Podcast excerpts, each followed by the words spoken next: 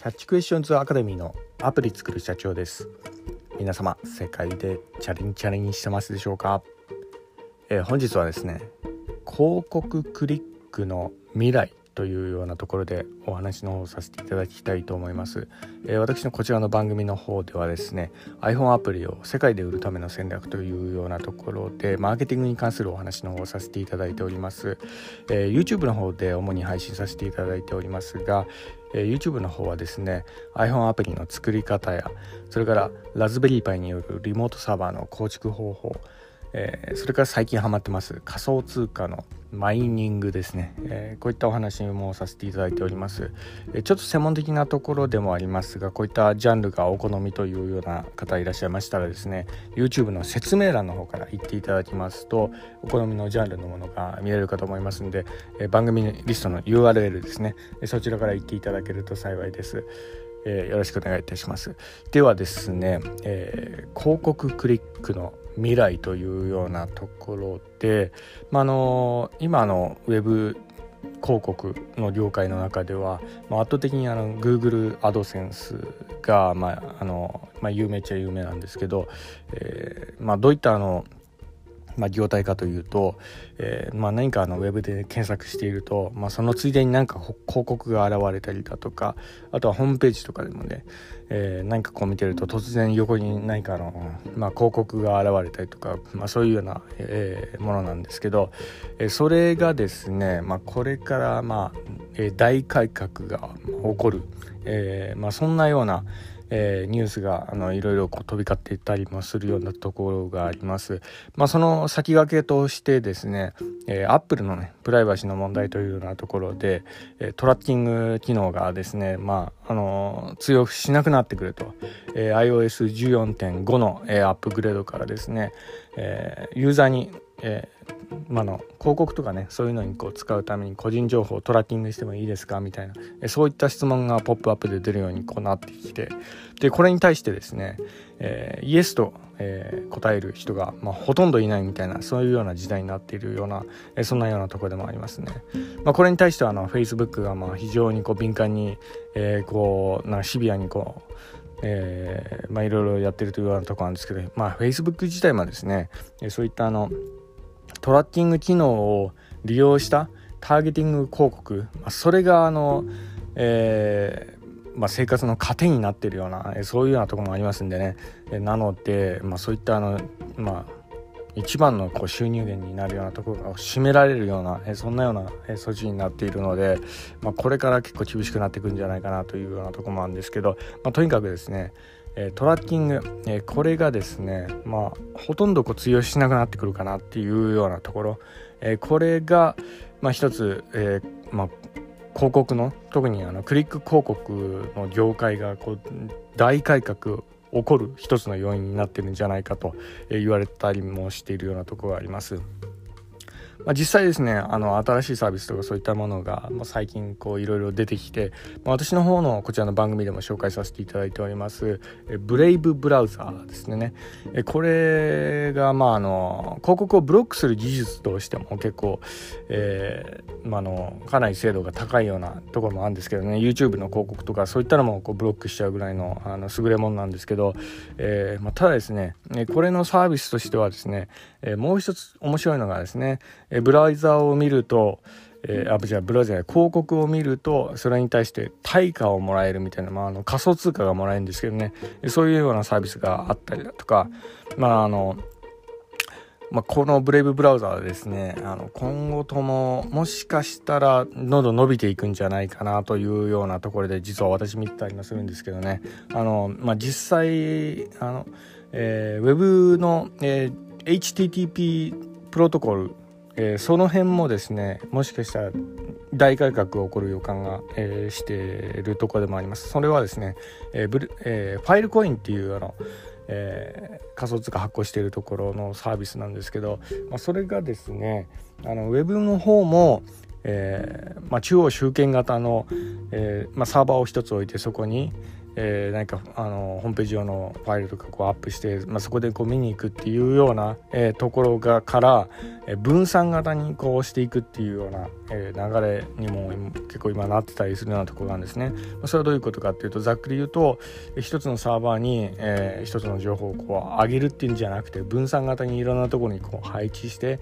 えそれであの互いに、え何かあの情報が改ざんないかをこう監視しながら、えー、まあ、の情報の,、えー、その正確性っていったものをこう担保していくみたいな、えー、そういうような動きもこうウェブ業界でもあったりしたりもしてますね。はいまあ、なので、えそういった意味からあの、えインターネット上の情報っていうのも、え結構厳密化されていくんじゃないかなっていうような、えそういうような予感がこうしてならないところがあります。なので広告もですねあのゲリラ的に、えー、なんかこう突如としてなんかこう出るような詐欺的な広告とかそういったのも、これからはもしかしたらなくなっていくんじゃないかなっていうような、えー、ところもありますかね。はい、それからあの、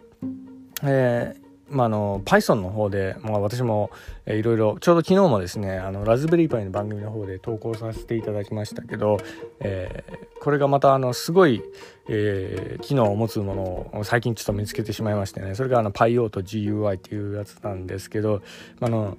カーソルをですねプログラミングで動かして、プログラミングで特定のボタンをクリックさせたりとかするような、えところがあるんですけど、えー、まあ、の結構ねこれ初心者の方でも結構簡単に書けちゃうようなあのコードで動かせるんですよね、まあ、それは驚愕的なんですけど、まあ、の直感的にも結構、えー、扱いやすいっていうようなところがあってでこういったものが結構登場してきたりするとどうなるかというと、えー、結構あの普通の一般の人があの簡単にこうプログラミングとか書けるようなこう時代になってきたりするとそういったのロボロボにを使ったクリックとかそういったものが結構主流になってきたりするような、えとこもあるかもしれないですね。あのルーチンワークとかで例えばねあの株価とか仮想通貨のチャートとかこう見てたりする時とか毎日の結構ルーチンとかがあったりしていつもこのボタンを押してここのチャートのこのグラフ見てとか、えー、毎日この時間にここを見てますとかそういうようなルーチン化されてたりするようなとこがあるんでねそういったものがこう、えー、今後なんか自動化されるような時代が来るんじゃないかなみたいなみたいな感じで思ってたりするようなところなんですけど、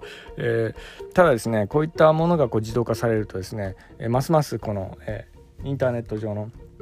広告っていうようなもののあり方がやっぱ変わってくるんじゃないかなっていうようなとこですね。まあ、実際あのまあ、ロボが、えー、広告を見てるのか人間が見てるのかっていうのを判別しづらいようなところがですね。パイオート GUI はですね、えー、少し工夫したら人間がカーソルを動かしているように、えー、動かすなんてことも、まあ、できなくもないかなっていうようなところがあって人間がやってるかロボがやってるかっていうのが結構見分けづらいとこにもなってくんじゃないかなというような、えー、ところも、えー、まあ一つちょっと懸念されるかなというようなとこもありましてね、はい。まあ、こんなような、え形でちょっと、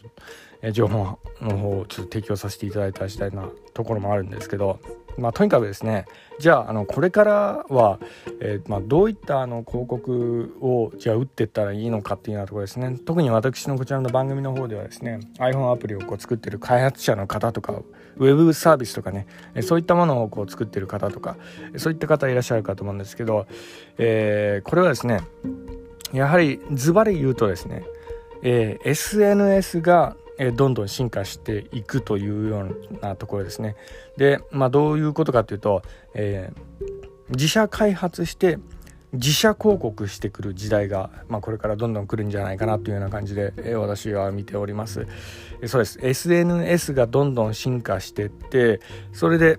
やはりですね人から教えてもらった情報っていうものにえー、まあ、どんどん価値が出てくるんじゃないかなというようなところです生の情報ですよね。はい、でそれがどういうことかっていうと、まあのえー、例えばなんですけど SNS のフォロワーとかですよね、えー、フォロワー、えーまあ、こういったものが、まあ、一つの信頼っていうようなことの、まあ、積み重ねにこうなっていくと思うんです。なので まああの特にあの SNS とかねやられてる方はですね、えーまあ、日々ねコツコツそういったあの、えー、信頼っていうようなものをこう積み重ねていくっていうようなところが結構大事になってくるんじゃないかなという思ったりもしてます。なので、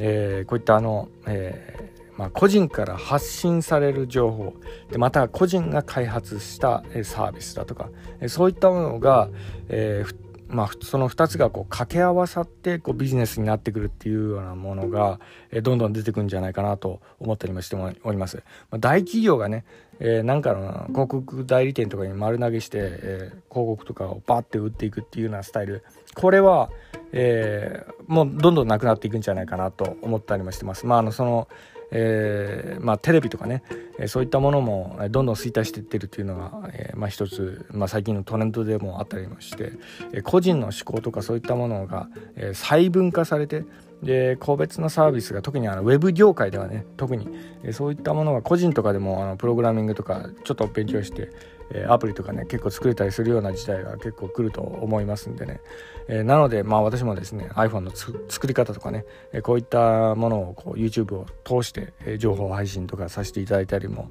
しておりますけど、えそれはですねこういったの、え将来をこう見越してね一つ情報発信させていただいたりしてるようなところがあります。まあ個人的にはですね、え音声配信がね、えー、まああのちょっと強化されてってで音声広告っていうのもこれからちょっと来るんじゃないかなとか思ったりもしてるようなところがありますが、まあ、この辺はですねまたあのなんか新しい情報とか入りましたらあの、えー、情報提供させていただければと思いますんで今後ともよろしくお願いいたします。それでは最後にいつもと同じ言葉で締めさせていただきたいと思います。IT エンジニアに栄光あれ。